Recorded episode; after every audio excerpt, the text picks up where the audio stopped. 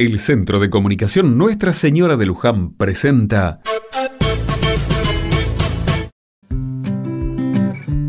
Otra mirada.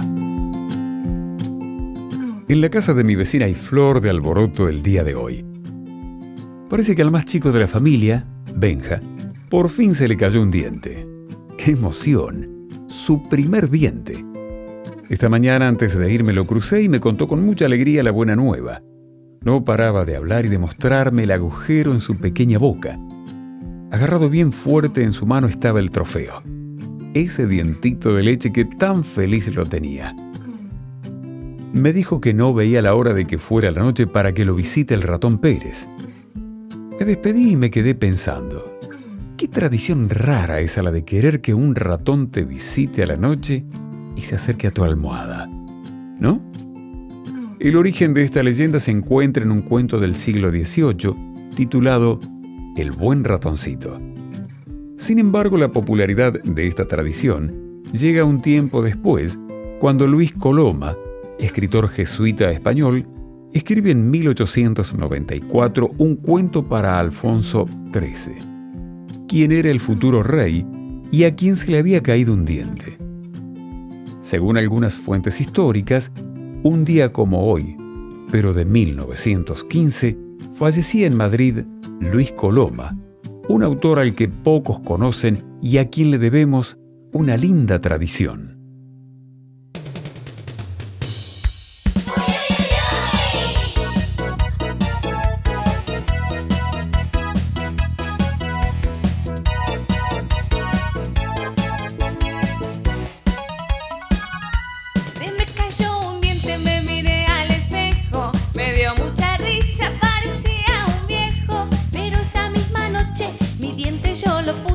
Debajo de la almohada y verán lo que pasó. ¿Qué pasó?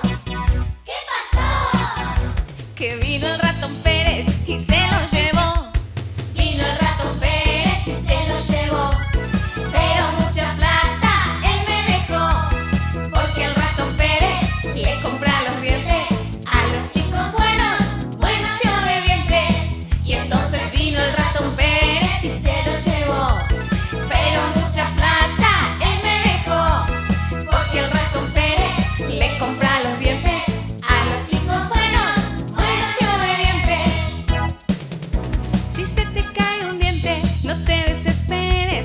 sos un buen chico, viene el ratón Pérez. Levanta tu almohada, tu diente se lleva, te deja la plata y se vuelve a su cueva. ¿Y entonces qué pasó? ¿Qué pasó? Que vino el ratón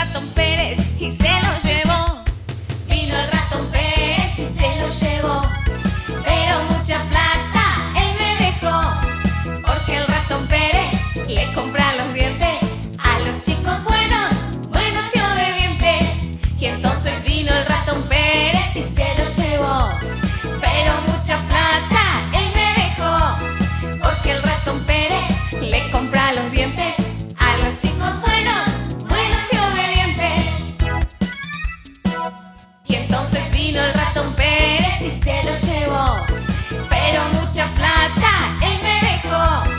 porque el ratón Pérez le compra los dientes